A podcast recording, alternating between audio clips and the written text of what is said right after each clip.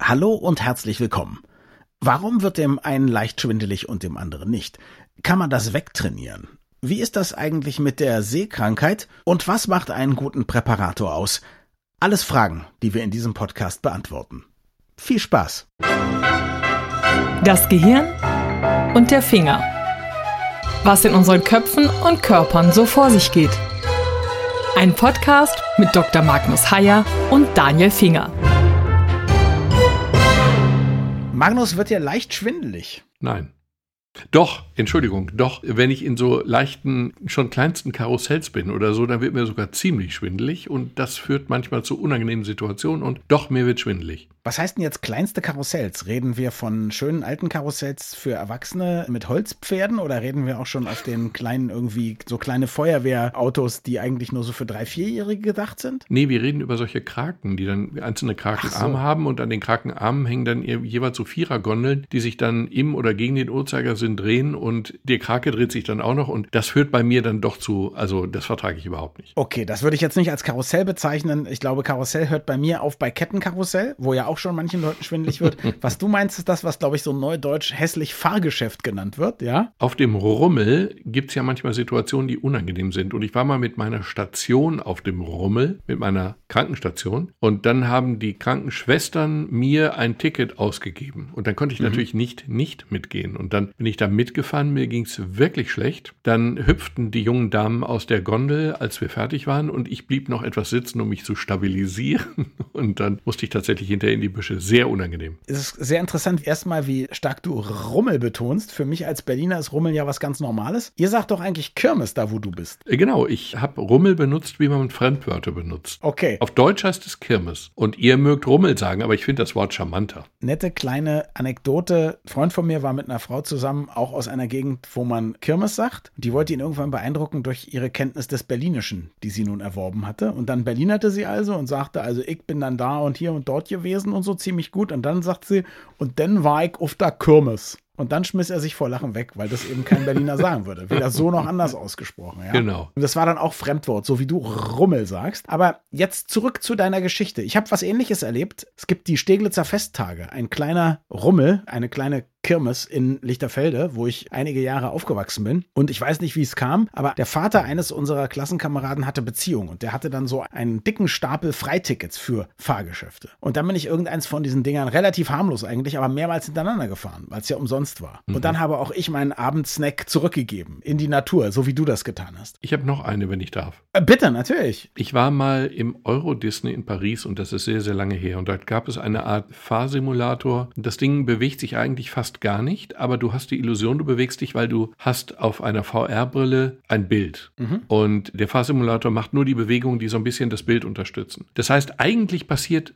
faktisch überhaupt nichts. Aber durch die Tatsache, dass du unglaubliche Bilder siehst, dass du glaubst, du fliegst jetzt durchs Weltall und du kippst jetzt ab und stürzt in einen Meteoritenschwarm oder so ähnlich, dadurch alleine und durch die Rüttelbewegung dadurch, dadurch ist mir auch fast schon schlecht geworden. Obwohl da objektiv nichts passiert war. Dann lass uns mal das doch jetzt schön, jetzt haben wir einen AB-Vergleich. Also, du bist ja, ich sage ja ganz gerne, du bist kein richtiger Arzt, aber immerhin Neurologe, ja? Immerhin, danke. Also erklär uns doch, was ist denn in Fall 1 passiert? Also, als du von deiner Krankenstation eingeladen worden warst, die Krake oder was auch immer für ein Fahrgeschäft das war, zu besteigen. Was ist da in deinem Körper passiert, was dazu geführt hat, dass dir schlecht wurde? Das war wahrscheinlich einfach so, dass das Gleichgewichtssystem überfordert war. Dass das Gleichgewichtssystem so durchgerüttelt wurde, dass also die Bogengänge, können wir darüber reden, was das in Wirklichkeit ist, mhm. dass jedenfalls dieses ganz komplexe Wahrnehmungssystem, was wir im Innenohr haben, schlicht und einfach in der Summe überfordert war und versagt hat. Und dadurch wird mir schlecht. Das ist für mich so ein bisschen, es gibt so einen Cartoon, ich weiß nicht, ob du den kennst, eine gigantische Tafel, davor zwei Physiker. Links oben in der Ecke tausende und abertausende komplizierte Formeln, also jedenfalls für Geisteswissenschaftler wie mich, komplizierte Formeln. Rechts unten in der Ecke komplizierteste Formeln und dazwischen steht Then a miracle occurs. Also dann geschieht ein Wunder. Und der eine Wissenschaftler sagt zum anderen, ich glaube, du solltest bei Schritt zwei etwas präziser sein. ja, und so ist es für mich auch. Was kannst du uns Laien denn erklären darüber, wie Gleichgewicht eigentlich funktioniert? Das Prinzip ist total einfach und jeder vernünftige Ingenieur wird es auch genauso bauen. Das heißt, wenn du wissen willst, wie dein Kopf gerade steht, also senkrecht, waagerecht, drehen, nicht drehen, kippen, wie auch immer, dann würdest du ja sozusagen eine Wasserwaage nehmen und da kannst du ja eine Kippbewegung schon mal feststellen. Ja, ich würde wahrscheinlich ein Gyroskop nehmen, aber ja. Oder eine Wasserwaage. Du kannst aber mit der Wasserwaage ja nur eine Ebene feststellen. Genau. Also stellst du senkrecht auf die Wasserwaage noch eine zweite und in der dritten Ebene noch eine dritte Wasserwaage. Jetzt kannst du sämtliche Bewegungen, die der Kopf macht, sozusagen feststellen, weil du hast ja die Wasserwagen. Und dann denkst du dir noch, naja, gut, wenn eine von denen mal kaputt geht, ich mache das Ganze nochmal auf der anderen Seite zusätzlich, damit das redundant ist, wenn etwas ausfällt. Mhm. Und das ist eigentlich das Prinzip. Es sind natürlich keine Wasserwagen, aber es sind im Prinzip Organe im Innenohr, das Gleichgewichtsorgan im Innenohr. In Wirklichkeit sind es keine Wasserwagen, sondern sozusagen Schläuche.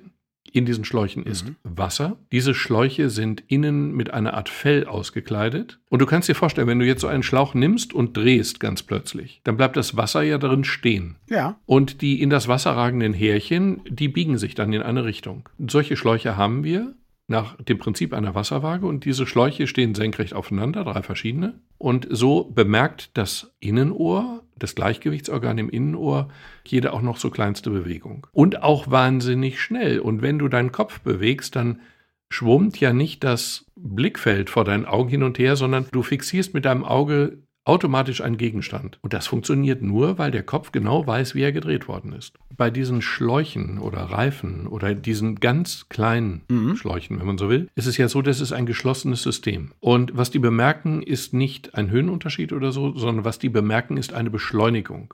Ah, okay. Anders gesagt, du hast vor dir eine Tasse Kaffee stehen. Und wenn du jetzt ganz schnell die Tasse Kaffee drehst, dann wird der Kaffee im Innern ja sich nicht mitdrehen zunächst. Der Schaum bleibt ja zunächst mal so stehen. Mhm. Ja? Wenn du aber jetzt diese Tasse Kaffee drehst, also wenn, sagen wir mal, die Tasse Kaffee am Schädel befestigt wäre Mhm. und plötzlich dreht sich der Schädel, dann dreht sich die Flüssigkeit im Innern der Tasse Kaffee nicht mit. Mhm. Und wenn du jetzt Sensoren hast, die in diesen Kaffee hineinragen, dann würden die bemerken, dass dieser Kaffee sich relativ zu ihnen selber bewegt. Mhm. Das wird dann in elektrische Signale umgewandelt, zum Gehirn, zum Stammhirn geschickt und wie auch immer, zum Kleinhirn in dem Fall, Entschuldigung. Und dann bemerkt das Gehirn eben eine solche Bewegung. Und das bemerkt es in sechs Systemen gleichzeitig und permanent. Und das System braucht nur sieben Millisekunden, um den Augen zu sagen, was sie tun sollen, um die Bewegung, die es jetzt gerade bemerkt hat, auszugleichen. Warum müssen die Augen das denn überhaupt ausgleichen? Weil du ansonsten, wenn du den Kopf bewegst, würden deine Augen einfach nur mitgehen mit dem Kopf und du könntest nichts fixieren, was aber wichtig ist, Ah, sondern okay. du würdest einen Streifen sehen von Mhm. Dem, was du gerade siehst. Aber die Augen fixieren es, dann fixieren sie einen neuen Punkt. Aber die Augen bleiben automatisch auf dem, ich sehe vor mir ein paar Schilder und ich bewege den Kopf und ich sehe weiterhin genau diese Schilder, ohne dass es irgendwelche Rüttelbewegungen gäbe. Und das ist eben die Leistung dieses Systems. Und das ist eben unfassbar schnell. Was es wahrscheinlich auch sein muss, damit eben dieses Sehen, dieses Fixieren funktioniert. Und das ist super wichtig, wenn man gerade irgendwie einen Tiger vor sich hat, zum Beispiel. Es ist auch wichtig, wenn du einen Schritt gehst. Wenn du jetzt zum Beispiel strauchelst, dann wäre es schon ziemlich gut, wenn das ganze System merkt, oh, wir haben ein Problem und wir kippen gerade nach vorne Stimmt. ab, damit du eine Ausgleichbewegung machen kannst. Und wenn das System jetzt verwirrt ist und wir uns dann hinlegen müssen, ja, oder hinsetzen müssen oder so, was passiert dann genau? Dann beruhigen sich alle Flüssigkeiten im Innern? Oder wird dann das System Auge Gleichgewichtssinn neu geeicht oder was passiert dann? Na, erstmal war das nur ein Teil des Systems. Ah, okay. Wichtig ist, dass dein Körper immer weiß, wo er gerade steht. Also stehe ich, sitze ich, liege ich, bewege ich mich, stehe ich still, drehe ich mich, wie auch immer. Das ist nicht ganz unwichtig zu wissen. Das tun wir, indem wir eben diese sechs Gleichgewichtsbögen benutzen. Das tun wir aber auch, indem wir die Augen benutzen, denn die Augen liefern uns ja auch Informationen darüber, ob ich gerade gehe, stehe oder falle. Und drittes System, Gelenke, Muskeln, Sehnen. Das heißt, in dem ganzen Bewegungsapparat sind jeweils Dehnungsrezeptoren drin. Insofern weißt du ja auch, auch wenn du die Augen zu hast, weißt du, ob du dein Bein gerade gestreckt oder angewinkelt hast, ohne dass du das Bein siehst. Stimmt. In der Regel geht das. Und diese drei Systeme liefern permanent und in Echtzeit Informationen darüber, was der Körper gerade macht, in welcher Position er ist, ob er sich bewegt, steht, geht, fällt. Und diese drei Systeme werden in Echtzeit im Gehirn integriert und zu einer Gesamtinformation verarbeitet. Und wenn das Ganze plötzlich irgendwie nicht mehr zusammenpasst, dann wird dir schlecht. Und dann legst du dich hin und dann kotzt du, wenn du Pech hast. Und das ist sozusagen die Kapitulation des Gehirns gegenüber dieser Aufgabe, weil wenn das nicht stimmt, die Informationen, dann tue ich sicherheitshalber lieber gar nichts. Okay, verstehe ich. Trotzdem verstehe ich noch nicht ganz, wie sozusagen dieser Eichprozess funktioniert. Also wenn sich alles wieder beruhigt. Oder vergeht dann einfach nur Zeit und das System nimmt dann neue Messungen vor. Es vergeht Zeit und das System wartet so lange, bis die Messungen wieder übereinstimmen. Das Übliche ist ja, also es gibt ja eine Situation, zum Beispiel im täglichen Leben, bei der das genau eintritt. Und das ist die Sehkrankheit. das ist ja nichts anderes als, ich bemerke im Gleichgewichtsorgan, es schlingert und schlingert und schlingert. Ja. Und ich bemerke im Muskelsystem, in den Sehnen, Muskeln, in den Gelenken, dass der Körper ständig Ausgleichbewegungen machen muss. Der Körper wird in die eine Richtung geschoben und die Muskeln müssen uns ausgleichen, in die andere Richtung geschoben. Jetzt kommt das dritte System zum Tragen. Die Augen unter Deck sagen, nee, nee, das stimmt gar nicht. Hier passiert gar nichts. Okay. Es ist alles ganz friedlich. Aha. Und das Gehirn sagt, ups. Und dann sagt das Gehirn, wir ziehen die Notbremse, wir legen uns jetzt mal für einen Moment hin und machen gar nichts, dann machen wir auch nichts falsch. Jetzt ist es natürlich so, dass einige Leute dieses Problem überhaupt nicht haben. Es gibt halt Leute, die werden nicht seekrank. Ist bei denen das Gleichgewicht denn eigentlich kaputt oder ist das besser als bei Menschen wie mir? Was bei den Leuten los ist, weiß ich nicht, verstehe ich nicht und ich gehöre nicht zu dieser Gruppe. Mir wird extrem seekrank und extrem schnell seekrank. Und es nützt dann irgendwann, und da wird das System oder die Erklärung ja löcherig, es nützt irgendwann auch nichts mehr, die Augen einfach nur zuzumachen oder oben an Deck den Horizont anzugucken. Mhm. Obwohl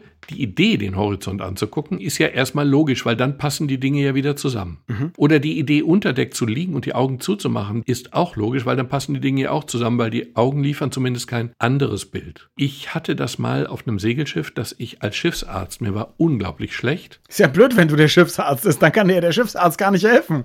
Das war über alle Maßen glücklich, weil es gab nur eine Krankheit auf dem Turn und das war Seekrankheit und ich habe sie quasi als erster bekommen. Grauenhaft. Aber es war wirklich so, ich musste Patienten versorgen mit Tabletten. Und ich habe das am Ende getan, ohne die Augen noch zu öffnen. Ich habe nur ganz kurz geguckt, wer das ist. Die erkannte ich auch an der Stimme und dann habe ich den Tabletten gegeben. Ich konnte die Augen nicht aufmachen, weil dann musste ich notfallmäßig an Deck. Aber der Punkt ist in dem Fall tatsächlich gut. Das Innenohr wird über alle Maßen gereizt, weil die ständigen Bewegungen sind dann schon eine Belastung. Und die vertragen wir unterschiedlich gut. Ich schlecht, andere gut, weiß ich. Aber wir nennen es Mismatch. Mismatch heißt einfach, die Dinge passen nicht zusammen. Die Informationen passen nicht zusammen. Und dieses nicht zusammenpassende ist dann das, was das eigentliche Übelsein auslöst. Einem wird ja auch wahnsinnig schwindlig, wenn man zum Beispiel jetzt nicht geübt ist und man macht tierisch viele Purzelbäume oder schlägt Rad oder solche Geschichten. Wenn man das aber ganz oft macht, dann wird einem nicht mehr schwindlig. Und ich wollte dich jetzt tatsächlich gerade fragen, wie das sein kann, dass man das System irgendwie trainieren kann. Streckt es da einfach die Waffen und sagt, der macht so viel Quatsch, der Finger irgendwie bei diesen Purzelbäumen, ich lasse mich jetzt nicht mehr irritieren und schalte es dann einen Teil ab oder wie ist das? Ja, es gibt zwei Antworten. Das eine ist, ja, das Gehirn trainiert sowas. Jo.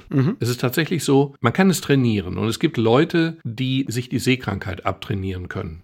Es gibt andere, die schaffen das ihr Leben lang nicht. Und es gibt die Geschichte von Lord Nelson, diesem englischen Schlachtensieger, Segelschifffahrer und Schlachtensieger, der ja nun eigentlich auf See zu Hause war. Angeblich wurde dem bis zu seinem letzten Lebenstag schlecht. Mhm. Das heißt, nicht alle gewöhnen sich dran, aber einige tun es. Ja. Und dass sie es tun, hängt wahrscheinlich wirklich einfach damit zusammen, dass das Gehirn lernt, mit dieser Art von Informationen dann doch irgendwie umzugehen und sie als nicht mehr gefährlich einzuordnen. Aber ein Purzelbaum ist ja per se auch kein Problem, denn du machst die Augen beim Purzelbaum ja nicht unbedingt zu. Ja. Das heißt, die Dinge passen noch zusammen, auch wenn das ganze System sozusagen an seine Grenze gebracht wird, an seine Grenze gereizt wird. Aber grundsätzlich passt es noch. Und ist es sinnvoll, das zu trainieren? Und ist es vor allem das Gleiche zum Beispiel? Also wenn ich jetzt, sagen wir mal, jetzt zwei Wochen lang jeden Tag zehn Minuten Purzelbaum schlage und dann unempfindlich werde, hilft mir das dann auch, wenn ich zur See fahre, weil ich zum Beispiel morgen Schiffsarzt werde? Also ich kann aus persönlichen Erfahrungen sagen, ich habe alles ausprobiert, um die Seekrankheit zu überwinden und nichts, Okay. aber auch gar nichts hat geholfen. Das heißt, eine Garantie gibt es in keiner Weise.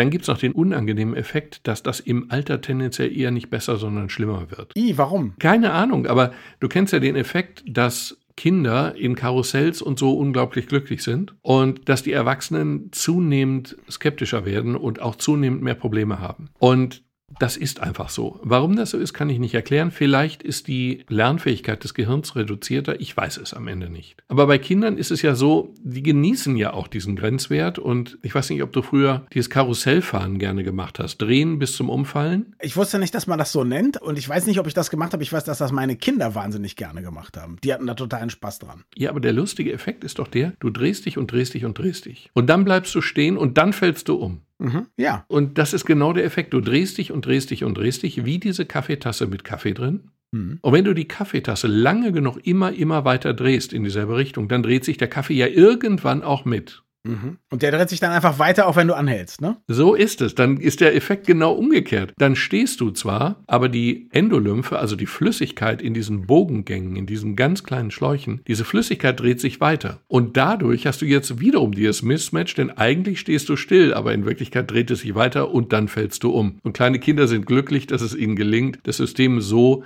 zu reizen, dass sie umfallen, ohne es zu verhindern zu können. Und Eltern sind glücklich, weil die Kinder dann endlich mal Ruhe geben für ein paar Minuten und nur kichern auf der Wiese liegen. Ja, genau. Magnus, du hast mir erzählt, es gibt eine tatsächlich spezielle Krankheit, den sogenannten Lageschwindel. Ich habe immer gedacht, Schwindel wäre etwas, was zusätzlich zu irgendwas passiert. Also zum Beispiel zu Freifahrten oder zu Gehirntumoren oder sonst was. Aber das ist eine eigene Krankheit? Erzähl mal. Diese Krankheit ist total logisch herzuleiten. Sie ist ganz leicht zu diagnostizieren, sie ist leicht zu behandeln und wird ganz häufig weder diagnostiziert noch richtig behandelt. Wir sprachen ja über diese Bogengänge, über diese Schläuche, wenn man so will. Und wir sprachen darüber, dass in die Schläuche hinein ganz, ganz sensible Härchen ragen, die sozusagen jede kleinste Bewegung der Flüssigkeit bemerken.